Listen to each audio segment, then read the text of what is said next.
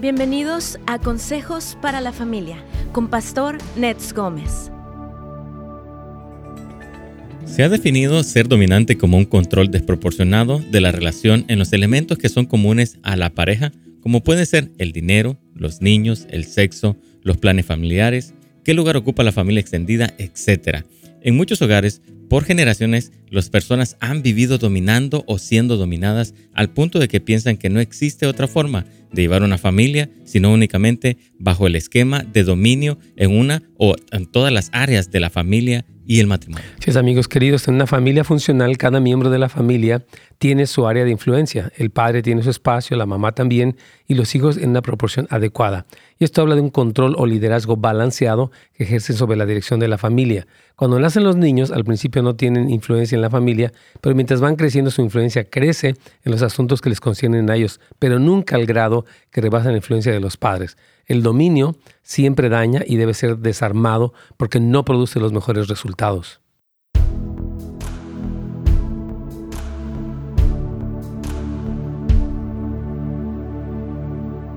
Hola hermanos queridos, ¿cómo están? Dios me los bendiga. Nos encanta tenerlos de nuevo aquí y estar para servirles en su programa Buenas Nuevas de Radio Inspiración. Y estamos eh, hoy en la parte número dos de este tema interesante, importante, eh, que tiene mucho que ver con las dinámicas familiares que muchos vivimos dentro del hogar prácticamente todos los días. Muchas de estas dinámicas son como muy sutiles, no es evidente, pero los hijos saben, bueno, ¿quién da los permisos? Pues la mamá o el papá, ¿verdad? ¿Quién es el que dice o el que lleva los pantalones, digamos, ¿no? Y cada quien sabe, aunque no, repito, no se dice, este, siempre es algo que está ahí presente y que si no se cambia o se corrige, entonces ah, lleva a un sistema familiar disfuncional, de insatisfacción. Decíamos ayer en los estudios que cuando los investigadores eh, estuvieron hablando de esto más a fondo, se dieron cuenta que las parejas que viven con un sentido más grande de satisfacción eran precisamente las que donde se compartía el poder, donde alguien no es dominante, sino que puede eh, tener un espacio proporcional cada quien. Mire, el varón dice la Biblia que somos la cabeza. Amén. Ese es, es, lo que somos usted y yo, como varones. Pero no para sentirnos superiores, no para volvernos tiranos, no para ser machistas, sino para tomar responsabilidad. Cuando el hombre se convierte, como o sea, bueno, cuando el hombre es esa cabeza, él dirige en amor, en humildad, él es un amigo, es un mentor, es un guerrero a favor de la familia, no en contra de ella. Nunca utiliza su fortaleza en el lugar este, inadecuado, en contra de la familia, para ser violento, intimidante, nada de eso. Utiliza su fortaleza para defender a la familia, para cuando hay presión estar ahí llevando la carrilla, como decimos. Entonces, ese es el liderazgo del hombre. Y eso no le hace superior, como digo, le hace más responsable. Y uno entiende que la mujer tiene su lugar eh, como la ayuda idónea y los hijos crecen. Estos, estos esquemas, como la ayer, hermanos, son bien importantes. Yo le pido al Señor que nos dé entendimiento a todos para que realmente podamos vivir conforme al patrón bíblico. Porque si no, estamos causando mucho daño a nuestros hijos, nuestras generaciones, y eso, olvídese, pasa, es una, trae cosas muy disfuncionales. Entonces, hay que cambiar, hay que crecer, hay que aprender, hay que desaprender cosas y aprender otras, así como, como debe de ser. Así que esté muy al pendiente de este tema. Si usted tiene algún amigo, familiar que quiera compartírselo, ya sabe, puede ir a tanto Radio Inspiración como también a o bien al canal del Pastor Nets Gómez. Y hoy vamos a estar comentando esta membresía. Les voy a comentar que la escuela que su servidor inició, ahora está en el formato de membresía. Tenemos un curso que sale ya este lunes, me parece eh, Carrillos? ¿Cuándo sale? Ya salió, salió el curso acerca de la codependencia, hermanos queridos. Vamos a estar hablando un poquitito y lo recomendamos a todo mundo porque necesitamos, yo creo que todos aprender cómo vencer la codependencia. De eso se trata. Regresando, hablamos un poquito más.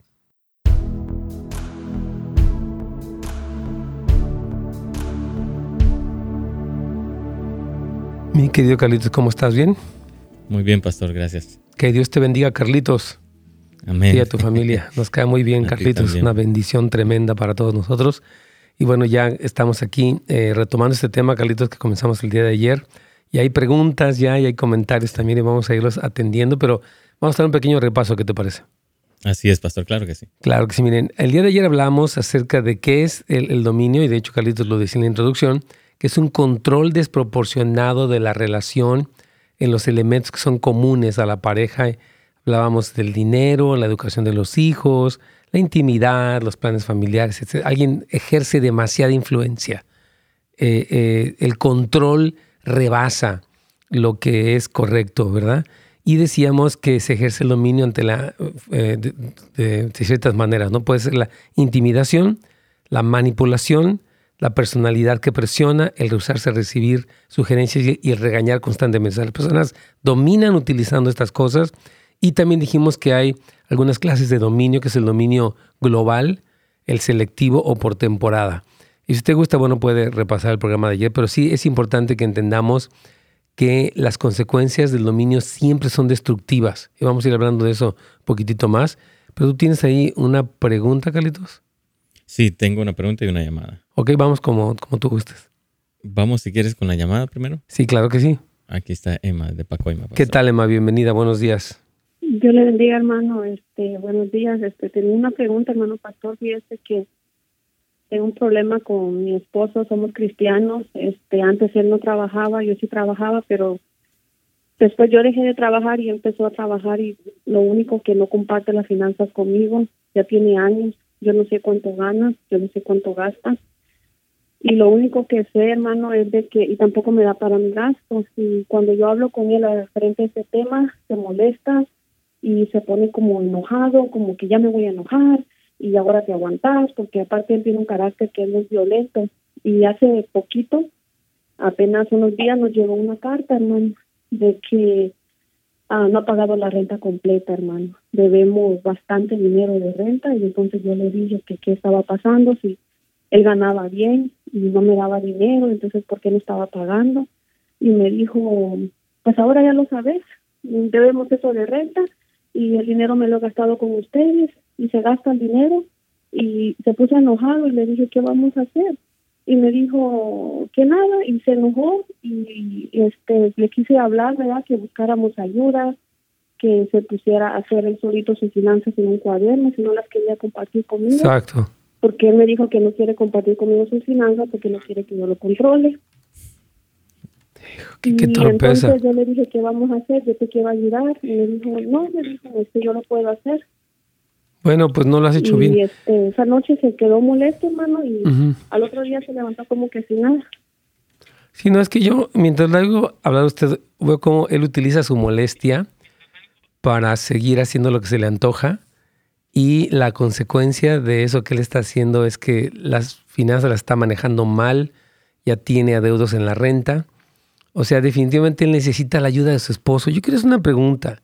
¿Qué tendría de malo el que su esposa tuviera una opinión, le ayudara. Pero eso de que no quiero que tú me controles, eh, o sea, es una actitud equivocada y está provocando lo que, lo que está pasando aquí. Él está manejando mal su dinero. Entonces, yo creo que, ay hermana querida, yo creo que hay que seguir hablando con él porque le dirá, mira, yo te amo y, y es importante, siempre lo he dicho, hermana, hermana Emma, la mejor manera de que nuestro mensaje llegue a los demás es a través de la honra, decirle, mira, yo creo que trabajas mucho, te felicito, qué bueno que eres así, pero te quiero ayudar. No es que no piensa que no eres apto. Muchas veces la inseguridad de un ser humano, de un hombre, por ejemplo, le hace el no pedir ayuda. Yo sé lo que hago, yo lo hago bien. Es como que nos queremos, nos sentimos mal de pedir ayuda o de reconocer que estamos mal pero la evidencia ya está ahí, o sea que no se puede tapar el sol con un dedo.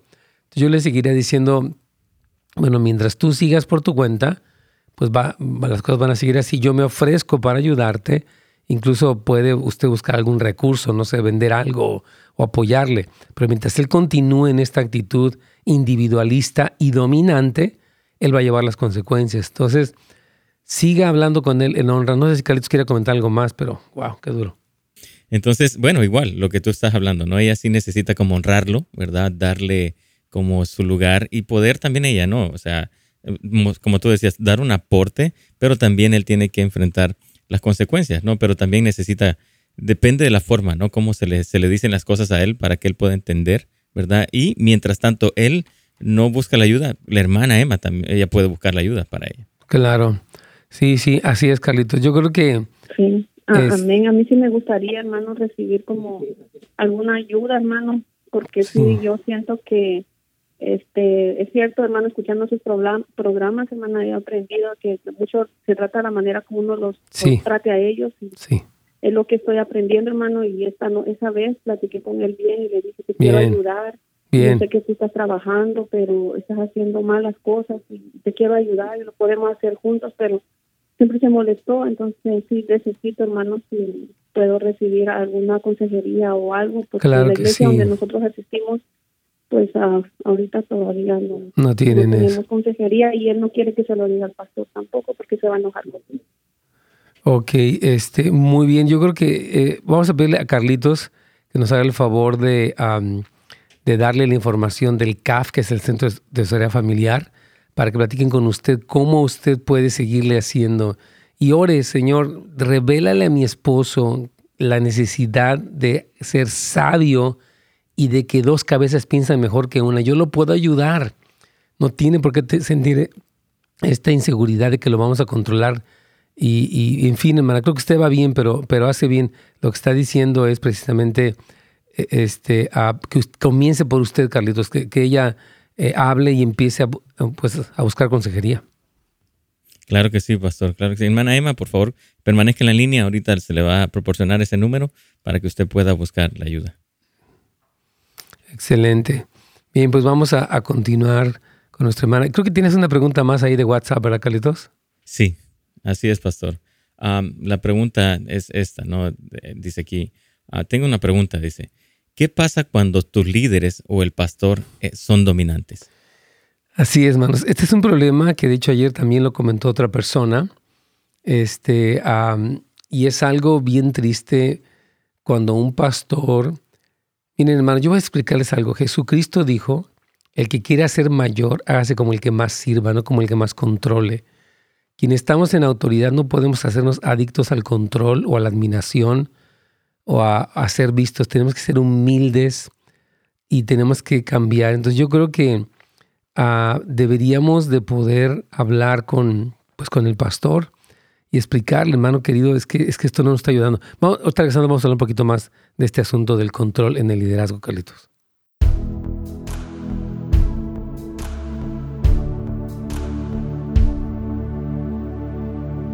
Y bueno, hermanos, yo quiero ah, decirles que este tema del control es, serio y de verdad, si algún pastor me está escuchando, hay una gran diferencia entre liderar y dominar. Es decir, un líder que está liderando, valga la redundancia, es una persona que va al frente poniendo su vida, pensando en los demás. Eh, dice, dice precisamente Primera de Pedro, no como teniendo señorío de las ovejas. Yo no puedo enseñorearme, dominarlas, controlarlas, manipularlas, intimidarlas. No puedo. Yo debo enseñarles, alimentarles, eh, por ejemplo, dar una dirección de lo que la Biblia dice, pero no puedo imponer mi punto de vista a estas personas porque estoy haciendo mucho daño. De verdad, hermanos, he escuchado demasiado este problema del dominio en, el liderazgo y es que el carácter de Cristo no fue así. Él, por ejemplo, cuando supo que, que Pedro lo iba a negar y todo esto, le dijo, bueno, vas a hacer esto, voy a orar por ti nunca fue una actitud controladora, una actitud dominante. Entonces, hermanos, sí tenemos que arrepentirnos de eso. Aquí nos dice nuestra querida Isabel, dice, me encanta este tema, mi esposo y yo era, estábamos muy divididos, dice, en el poder, en la lucha de poder. Y esto creaba oportunidades para que nuestros hijos se pusieran uno con, nos pusieran uno contra el otro. Una vez aprendimos cómo balancear y honrarnos cada uno, crecimos como familia.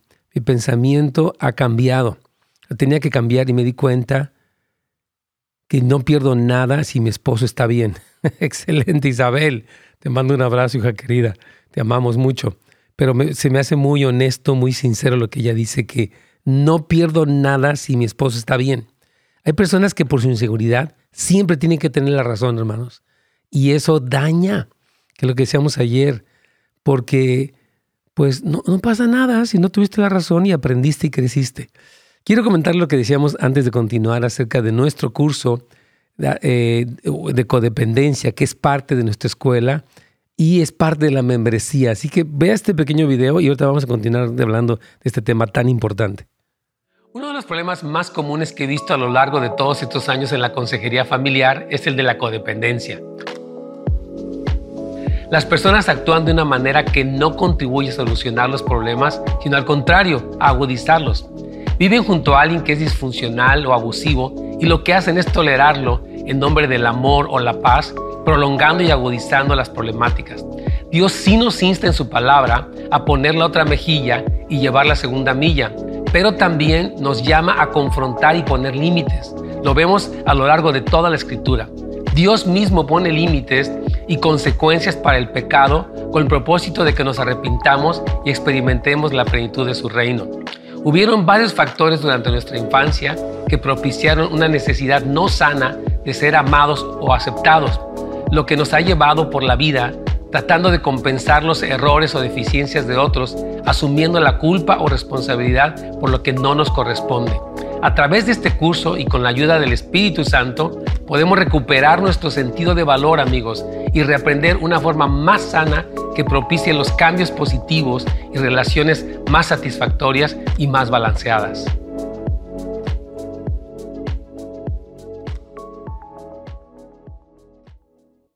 Así es, hermanos queridos, comentamos entonces que está este eh, curso nuevo de nuestra escuela y ahora usted puede registrarse a través de la membresía y usted puede, por un pequeño donativo mensual, tener acceso a cada curso que estará eh, pues impartiéndose cada mes. Habrá nuevos cursos, ya hay los cursos anteriores, usted tiene acceso a lo que ya está.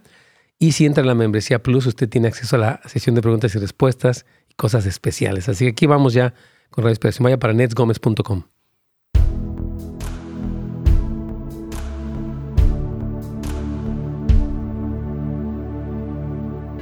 Mi cariño, esperemos que se vaya corrigiendo un poquito esto de... Eh, hay como un delay un poquito largo, pero aquí vamos a, darle. Bueno, miren, esta pregunta acerca de un líder dominante, yo me quiero dirigir como, ahora sí que de pastor a pastor, porque Dios no nos llamó a controlar, a imponer, a intimidar, a, condenar personas que no hacen lo que nosotros queremos. Nos llamó a servir, a alimentar, a poner nuestra vida por las ovejas. Y nosotros como pastores damos el consejo de la Biblia, pero no imponemos, no nos volvemos personas que todo tiene que hacerse exactamente a nuestra manera, tenemos equipos de trabajo.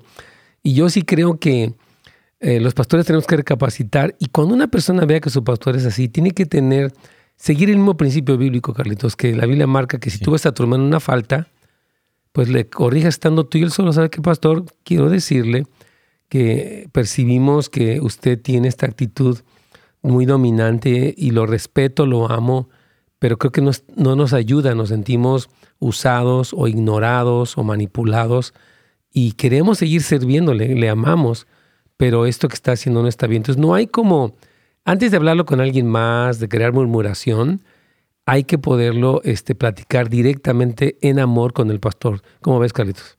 Sí, yo creo que es importante, pastor, poder eh, recibir esa, esa parte ¿no? bíblica de poder eh, hacerlo primero. Eh, con el pastor y el discípulo, ¿no? ¿Qué es lo que realmente siente la otra persona? Porque eh, aquí lo, tú lo decías en las notas, ¿no? El dominio siempre daña, ¿no? Y, esto afecta y yo creo que daña a las ovejas y por eso muchas personas se van de la iglesia y, y, después se apartan del Señor, pero necesitamos entender de que necesitamos nosotros también aprender a tratar a las personas. Sí, aquí dice Isabel Tafoya, tiene un comentario, dice, amo este tema, mi esposo y yo estábamos divididos en la lucha por el poder y esto creaba o propiciaba oportunidades para que nuestros hijos nos pusieran uno en contra del otro. Una vez que aprendimos a equilibrarnos y honrarnos mutuamente, crecimos como familia. Mi forma de pensar tenía que cambiar. Me di cuenta de que no pierdo nada si mi marido tiene la razón. Amén. Se hace un tremendo crecimiento de Isabel y de cualquier hombre o mujer que en su inseguridad siempre tiene que tener la razón. No puede admitir que se equivocó o que puede haber una opción mejor. Y esta actitud del dominio es peligrosa, hermanos queridos. Entonces vamos ahí, tenemos a Carlos, ¿verdad, Carlitos? Sí, aquí está. Vamos con tu tocayo. aquí está. Hola, Carlos, ¿cómo está usted? Buenos días. Su pregunta. Yo, yo le bendiga, pastor. Igualmente, hermano querido. Yo, yo le bendiga aquí, este, eh, es que me ha inquietado una pregunta, hermano, de que, bueno, yo siempre lo escucho diariamente, ¿no? En la emisora. Gracias. 90 y, y bueno, yo me congrego en una iglesia pequeña aquí en Jefferson y las 5. Eh, eh, la iglesia, pues, eh, es pequeña, ¿no? Pero yo tengo siete, ocho meses de haber regresado a los caminos de Dios. Y yo siento que yo me esfuerzo, ¿no? Y casi, desde el principio, el pastor me ponía a levantar la ofrenda y a, elegir los cultos, pero una persona me puso mal. De que, de que entró en contienda conmigo y, y no me hablaba y todo, ¿no? Y el pastor me quitó los privilegios. Pero yo, yo llegué, ¿no? Con esa persona mayor, un, un anciano, pues, de la iglesia, que me, me, rechazó mi saludo de, cuando yo lo saludé. Y, y, y yo llegué porque me dijo una hermana, hermano, lo único que a usted le falta es de ir y pedirle perdón a esa persona, me dijo, yo llegué, me doblegué, yo me humillé delante de mi Señor, ah, porque yo le lloro, mi Dios, hermano. Yo le lloro, yo, yo le pedí por la alma a esa persona, ¿no? Y, me, rechazó, cuando le pedí perdón, me rechazó, ¿no? Y, y por culpa de esa persona, yo pienso que me quitaron esos privilegios a mí que me daban. Entonces ahora, yo de la manera de llegar temprano, ¿no? A hacer algo en el templo y y, siento yo que, que, que necesito dos privilegios para yo servirle a Dios. Y todo yo le pedí perdón a esa persona y yo me metí en una oración por, por esa persona no y, y, yo le dije al Señor ah, que lo perdonara que, que yo le fortaleciera y todo y incluso un día para el día de los caballeros ah, él él pasó así nunca me saludaba él me dio la mano y me dijo yo le bendiga hermano y, y ahora estoy, él, él, él está contento conmigo ya. A ver, entonces, ya, ya entendí un poquito lo que está preguntando, lo que está comentando. No podemos entrar en demasiado detalle, ¿verdad? Porque obviamente no hay tiempo. Pero, que usted dijo una frase muy interesante, que dijo que necesito los privilegios para servirle a Dios, y quiero decirle que no. O sea, sí, una manera de expresar nuestro amor a Dios es sirviendo en la iglesia, pero no es la única. Si por alguna razón nos dicen, espérate un poco, no hay que irritarnos, no hay que tomarlo personal, no hay que tomarlo como un rechazo. Decir, bueno, yo puedo expresarle mi amor al Señor diario con mi obediencia, con mi alabanza, con mi oración, predicándole a la gente de Cristo en la calle, o sea, a los conocidos, los compañeros de trabajo. Entonces, em, ¿cómo lo explicaré? Usted, hermano querido, hermano Carlos, eh, tiene que entender que el servir a Dios es una expresión de nuestro amor a Dios, pero no es la única expresión de nuestro amor a Dios. Entonces, si lo ponen, qué bueno, y si no lo ponen, está bien. Tal vez Dios está tratando con esa inseguridad de usted para que aprenda a amar a Dios aunque no haya una oportunidad para servir. ¿Qué piensa de lo que le estoy diciendo, Carlos? Sí, yo eso es lo que yo he dicho, ¿no? Que yo tengo que esperar la voluntad de Dios, Y él, él él tiene que conocer mi corazón, ¿no? Para todo, ¿no? ¿Sí me entiendes? Sí. Porque yo pienso entre veces en mi corazón, ¿verdad? De que tal vez hay algo que, que tal vez estoy haciendo mal yo y tal vez, tal vez todo eso está pasando, ¿no? Pero, pero yo trato la manera, ¿no? En, en, en, en, no fallarle a Dios en la calle, pues. Así me es. Así es. Y, ¿verdad? No pecar, ¿verdad? Porque ya ves que el pecado, pues uno lo puede hacer cada momento, pero si uno tiene si uno, uno tiene cuidado o no hacerlo, pues uno tiene que esforzarse. Sí, claro. Claro, mi hermano querido, muy bien. Pero sí, yo creo que usted, no conozco su historia, pero yo creo que pasó por una raíz de rechazo y por eso incluso le duele y hasta, hasta el punto de las lágrimas. Pero ese es el tiempo, Carlos, de crecer. Usted tiene poquito que regresar a los caminos del Señor, siete meses es, poco, y tiene que aprender a, a recibir, a sentarse, a ser discipulado, o sea, pase por su proceso, Carlos, para que usted uh, pueda madurar y ser un mejor instrumento para el Señor. Así que Dios me lo bendiga y gracias por su pregunta, hermano Carlos, que le vaya muy, muy bien y tranquilo. si no le dan ese privilegio, siga adelante, por favor. Muy bien. Este, quiero hablar un poquitito, Carlitos, de lo que sería como las uh, consecuencias del dominio, consecuencias destructivas del dominio. Rápidamente. Mire, en primer lugar, y lo decíamos el día de ayer, que el dominio provoca distancia personal. O sea, no nos podemos acercar a una persona dominante porque la persona dominante no quiere compartir, compartir sino controlar. ¿Verdad? Hay personas que solamente piensan en eso, lo quiero a mi manera. Y si no lo haces a mi manera, estás mal y te voy a rechazar. La persona dominante no piensa eh, en, pues en los demás, sino en ella misma. Y el dominante no conoce al dominado, porque la persona no se abre, porque tiene miedo, ya sea una esposa, un líder, un pastor, quien sea, ¿verdad? Y es el tiempo, hermanos, de tener liderazgos más maduros, más bíblicos, por amor de Dios. Otra cosa, otra eh, eh, consecuencia destructiva del dominio es que es una falta de respeto. Yo decía ayer que cuando una persona domina a otra le está faltando el respeto porque no fuimos hechos para ser esclavos ni súbditos de nadie, sino ser, servirnos por amor en ese sentido. Y yo quiero decir esto, lo decía yo ayer, Carlitos, que nadie respeta a la persona que domina. Y si usted permite que alguien lo domine, nunca lo van a respetar. Nunca ganará el respeto de alguien por permitirle que lo controle. Cuando ya está excediendo su área de influencia, eso está haciendo un daño. Vamos a hacer una pequeña pausa para continuar hablando de esto.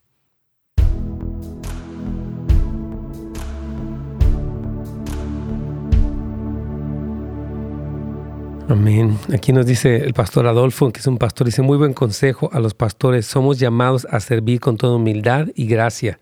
Es que sí, hermanos, dice la Biblia, no como teniendo señorío del rebaño. De hecho, se lo quiero leer porque creo que es bien importante que sepamos que un pastor este, no está, ah, no, debe tener esa posición, hermano querido.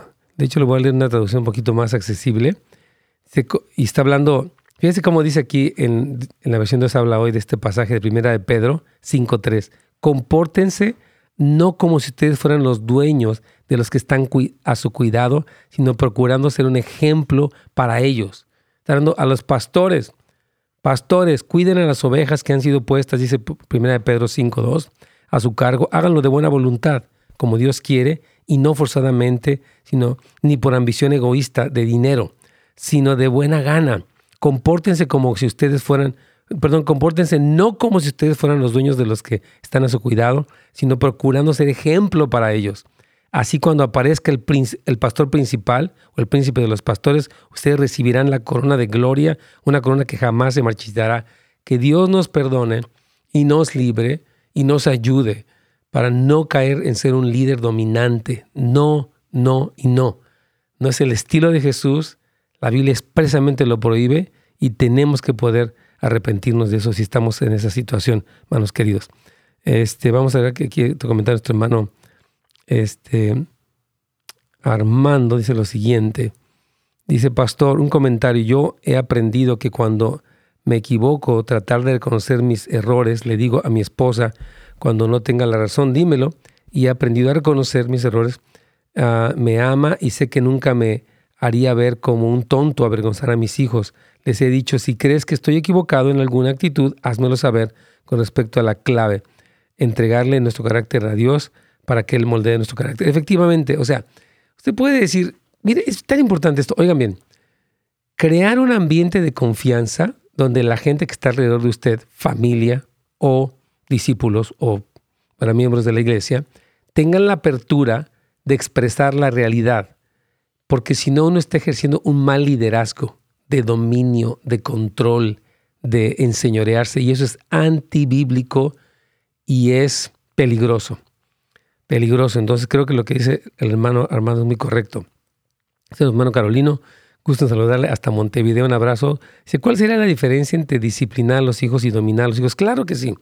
¿Cómo encontrar el balance? Mire, cuando un niño, por ejemplo, tiene una mala conducta, usted lo disciplina, o sea, hay una consecuencia como resultado de la mala conducta. Eso está bien. El dominio es cuando no permito que él se exprese, cuando todo lo quiero a mi manera, cuando no pienso en lo que él siente, cuando lo intimido, cuando lo manipulo. Entonces la disciplina es la consecuencia para, de una mala conducta para, para moldear el carácter. Te voy a, voy a hablar un poquito de eso porque se me hace muy buena pregunta.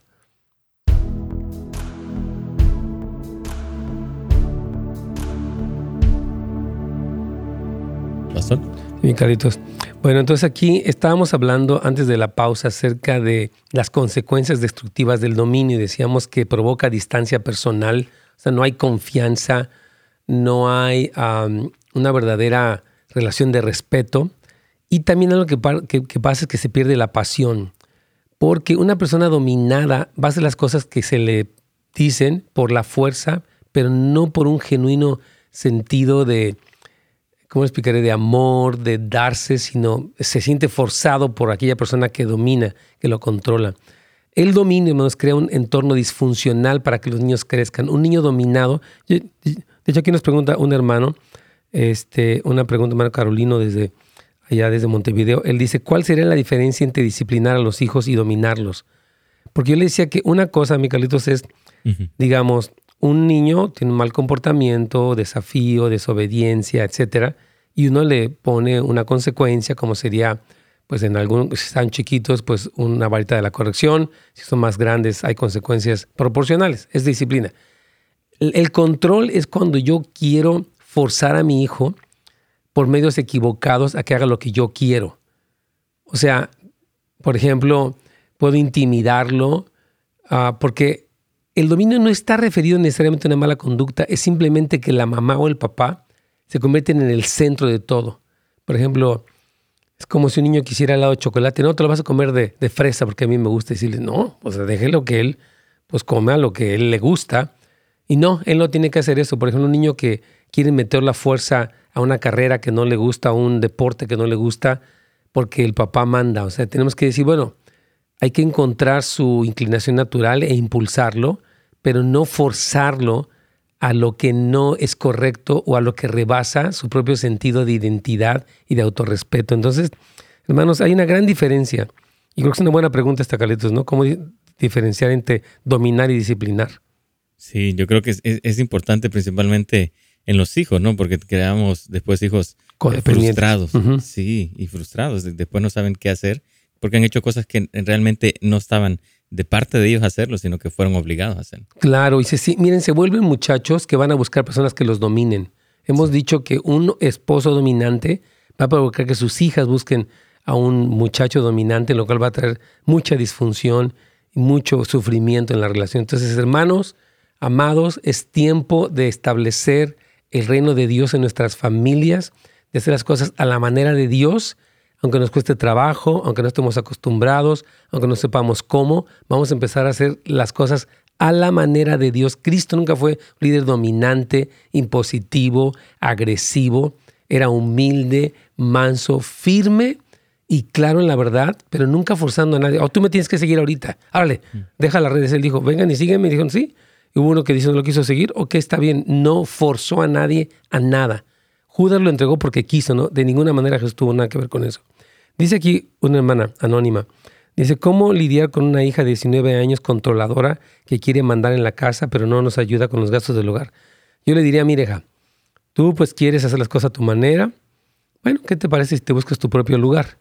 Porque aquí en nuestra casa las reglas las ponemos nosotros, somos el papá y la mamá, y hay, por ejemplo, horarios de, para dormirse, horarios para llegar, este, disciplinas de levantar sus cosas. Entonces ella dice, no, yo no quiero.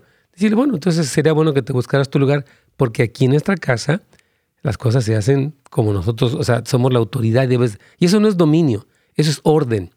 Porque ella quiere seguir haciendo lo que quiere, quiere mandar, pero ellos no pueden, es lo que decíamos eh, al principio, ¿no?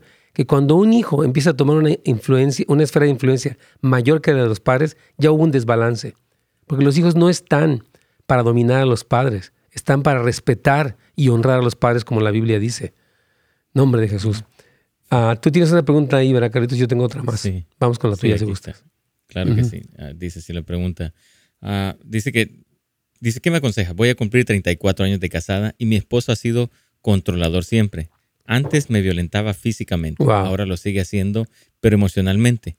Yo me he estado atendiendo en consejería y psicología cristiana por algunos años y he avanzado bastante, pero no lo suficiente. Él no ha querido atenderse, solo lo hizo un par de veces.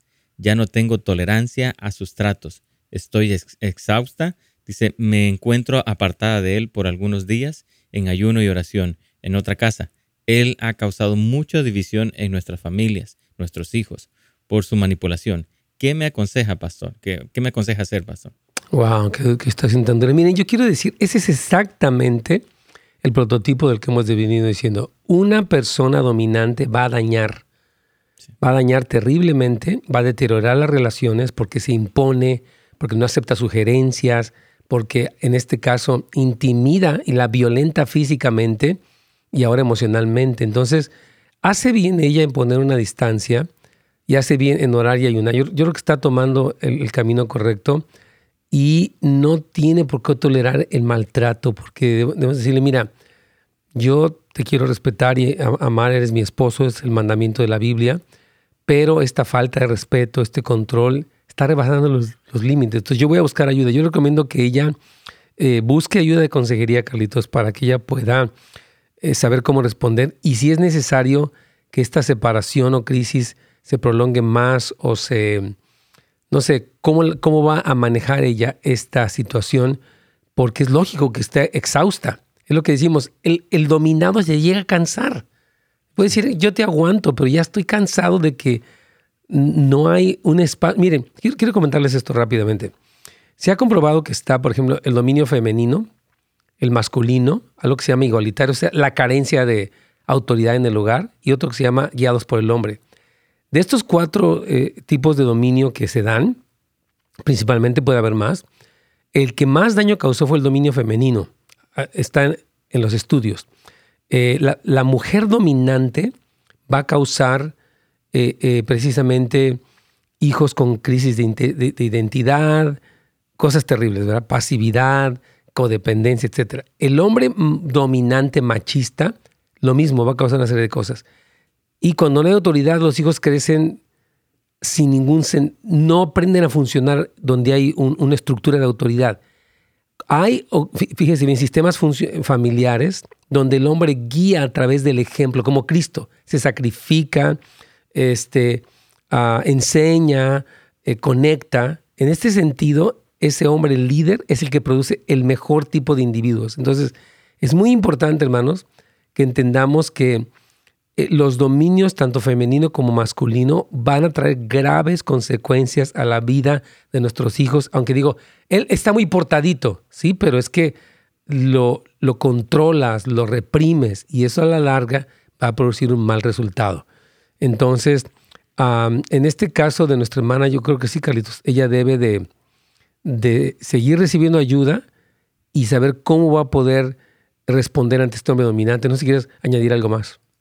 Sí, yo creo que es lo que tú estás diciendo, ¿no? Ella para poder saber eh, qué es lo que sigue, cuál es el siguiente paso, ¿no? Ella necesita este, esa consejería y ella dice que ya estuvo, ¿no? Ha estado en consejería y con eh, psicólogos cristianos. Entonces esperamos que ella continúe en ese proceso. Sí, pero sí está mal porque dice que le ha causado mucha división en nuestra familia. Es lo que decía Isabel, ¿no? Que cuando una persona permite el dominio causa o sea, puede causar mucha tensión en el hogar, muchísimo, incluso que haya una tensión con los hijos y los padres, todo esto. Alexandro, tengo aquí una pregunta más que queremos responder, porque sí, hermanos, es tiempo, repito, de establecer una cultura del reino en nuestros hogares y no el estilo que hemos venido arrastrando, que es muy disfuncional. Aquí vamos.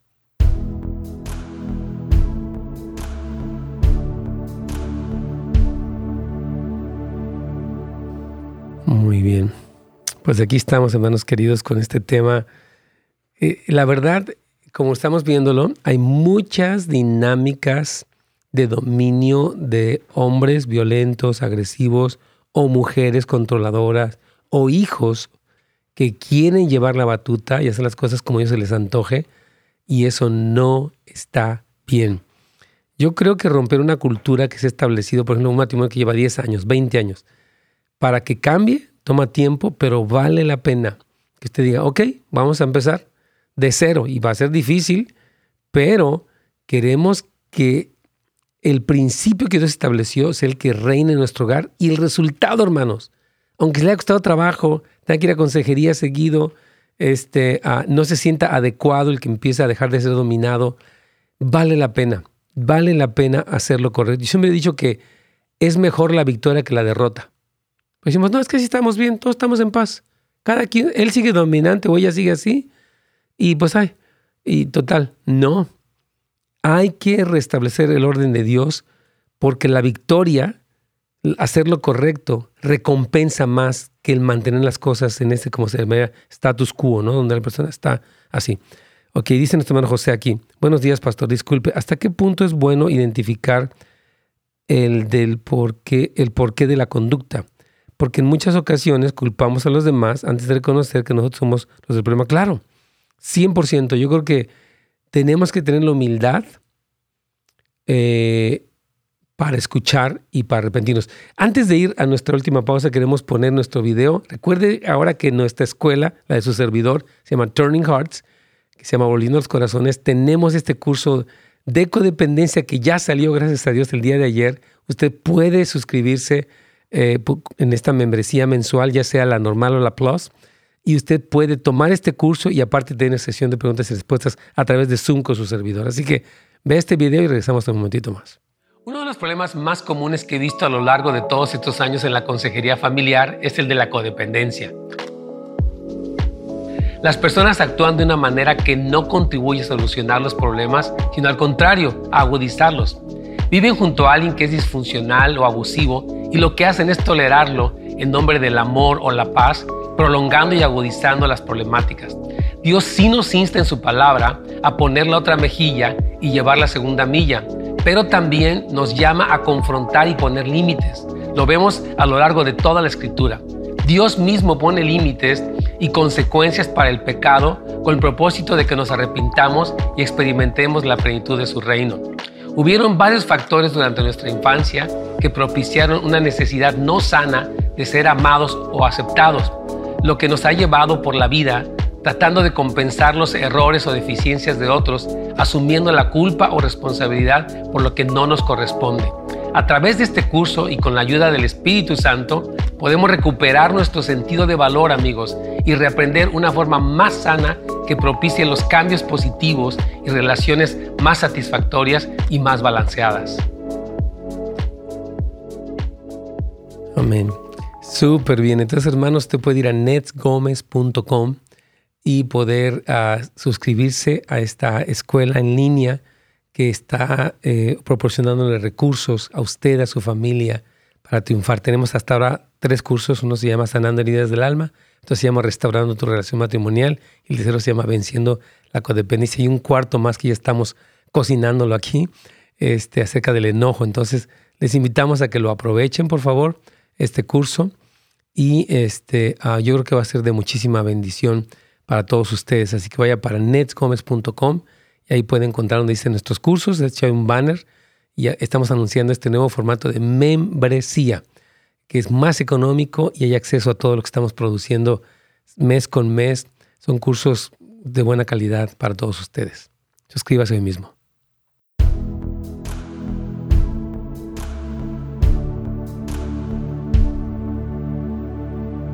Sí, mientras aquí estamos, tenemos muchas preguntas ahorita. Tal vez podamos seguir un poquito más con este tema porque hay mucho que hablar todavía. Aquí nuestra hermana Tania nos dice lo siguiente, aquí desde Oceanside. Ella dice, Pastor, mi suegra es muy dominante con todos sus hijos y cuando ella viene de visita a mi casa quiere controlar todo, incluso le grita a mis hijos. Yo le digo a mi esposo, pero él me dice que yo soy más inteligente y que la deje, pues ella siempre ha sido así y no va a cambiar. ¿Qué hago cuando esté en casa? Voy a decirle esto y es por favor que me escuche bien el querido esposo de Tania. Hermano, el que necesitas ponerle un límite a tu mami eres tú. Porque si tú generas la tensión entre tu esposa y tu mamá, o sea, su suegra, eso va a ser muy complejo. Tienes que decirle, mira mamá, yo te voy a pedir un favor. Tú aquí no puedes corregir a nuestros hijos. No puedes, porque es nuestra responsabilidad, a menos que te dijéramos que le hicieran, lo cual no lo vamos a hacer. Y no puedes venir a gritar ni a controlar todo, porque esta es mi casa. Entonces yo le animo al varón que no le diga, tú eres más inteligente que ella, más bien que le ponga un límite a su mamá. Mamá, te amamos, nos encanta que vengas y todo. Pero mientras tú trates de controlar, trates de gritar, eso se llama falta de respeto y no lo puedes hacer. Tal vez la señora se enoje y no venga por un tiempo, pero ella tiene que entender, y especialmente por parte del varón, o sea, cuando su mamá quiere intrometerse, tenemos que tener el carácter la humildad para poner límites a, pues a una mamá, Caritos, que está así, ¿no? Sí, y, ahí se puede ver, ¿no? El dominio que ha traído la mamá desde mucho tiempo, ¿no? El, hijo todavía no puede como eh, poner un límite, ¿no? Dentro ya de su propia familia cuando llega ella a tomar, quiere tomar control. Así es, Carlitos. ¿Tienes otra pregunta ahí todavía por WhatsApp? Sí, así es, pastor. Dice, ah, buenos días, dice una pregunta para el programa de hoy. ¿Qué pasa cuando los pastores tienen preferencias por líderes que han llegado después de uno, dice, ya tenemos 20 años trabajando con el pastor y este matrimonio ni están en las actividades de la iglesia y hacen cosas que no. Y cómo los pastores siempre los excusan, los excusan y hablan de ellos, nombrándolos que se hace, ¿qué se hace en ese caso? Porque lo único que veo es que el, los demás liderazgo no está de acuerdo. Wow, y tenemos, parece que más preguntas, me está diciendo Brian, que tenemos otras preguntas más en torno al dominio o a toda esta cuestión de los pastores.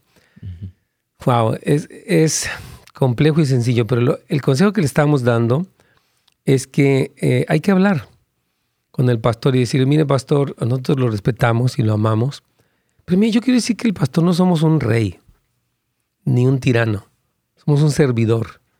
Y si usted ve que está algo mal, tiene que hablar con el pastor. Y decirle, a ver, pastor, no entendemos por qué ah, le está dando un lugar a una persona que acaba de llegar. Este, ¿Será que tiene la mayor capacidad o queremos entenderlo, ¿verdad? Este, porque parece que hay una respuesta eh, negativa de parte de la gente, porque dice que, eh, que la demás gente de liderazgo, dice, lo único que veo es que el demás liderazgo no está de acuerdo. Es muy importante, hermanos, que siempre sigan el criterio bíblico. Dice, si tú ves a tu hermano en algo, ve tú y él solos.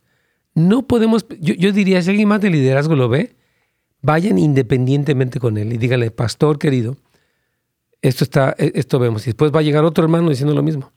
Y tal vez otro más. Y el pastor, tenemos nosotros que tener la humildad y el valor civil de decir, ¿sabes qué? Si es cierto, creo que esto no, no, es correcto, estamos fuera de balance, ¿qué está pasando aquí? Tal vez pueda existir una, me cae bien alguien. Se llama nepotismo, cuando yo pongo a alguien porque hay una especie de consanguineidad o de preferencia y eso no está bien.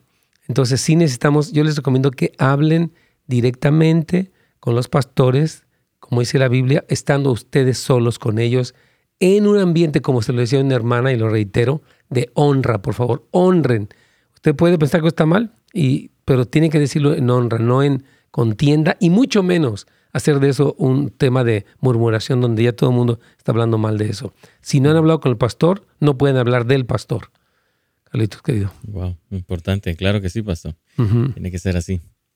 Muy bien. Algo que veíamos también es lo siguiente. Veíamos que dice que, o sea, estamos hablando de cómo hay básicamente cuatro sistemas familiares, que uno es el dominio femenino, otro es el masculino, otro es donde no hay una autoridad clara y otro es el guiado por el hombre.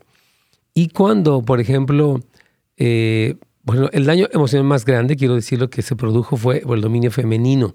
Es un estudio secular y junto a este se halla el hogar dominado por el hombre. La salud emocional de los niños es afectada cuando, cuando son controlados de esta forma. En los hogares donde faltaba una figura de autoridad clara, en los que nadie lidera, los niños salieron pues más o menos no tan acomplejados, pero no pudieron funcionar en una escala de autoridad. No saben cómo responder a un líder, a un jefe, porque nunca lo vieron. Entonces son niños como jóvenes desadaptados que nunca eh, llegan a un trabajo y siempre están chocando. Es que me dijeron, pues claro, tal eso te pagan. Es que no me gusta. Bueno, pues que ese es tu trabajo, ¿verdad? Entonces son muchachos muy dulces, pero simplemente no entienden la autoridad. Los hogares liderados por los hombres, escuche bien, fue el tipo de hogar número uno que produjo la salud emocional de los niños. Este es el diseño de Dios. Escuche lo que la Biblia habla. Habla que el marido es cabeza, ya lo he dicho, es cabeza, pero no cabezón. Ninguna mujer quiere ser dominada, pero sí quieren un líder con iniciativa, eso quiere decir que siendo ambos iguales en importancia, ella quiere que él sea el que tome la iniciativa en el, asunto romántico, en el bienestar de los hijos, etc. Entonces mañana vamos a ir hablando, queridos, cómo es que cómo es que podemos empezar a realmente desarmar este dominio y por qué usted es dominante y cuál sería la forma tanto del dominado para responder como de aquel que es dominante porque eh, necesitamos, como le decía yo, volver al orden bíblico, Carlitos.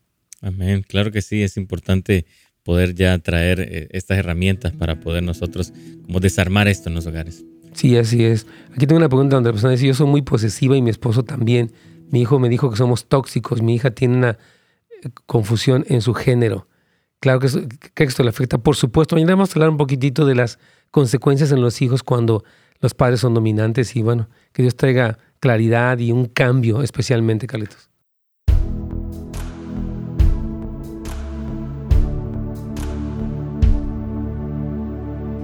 Amén.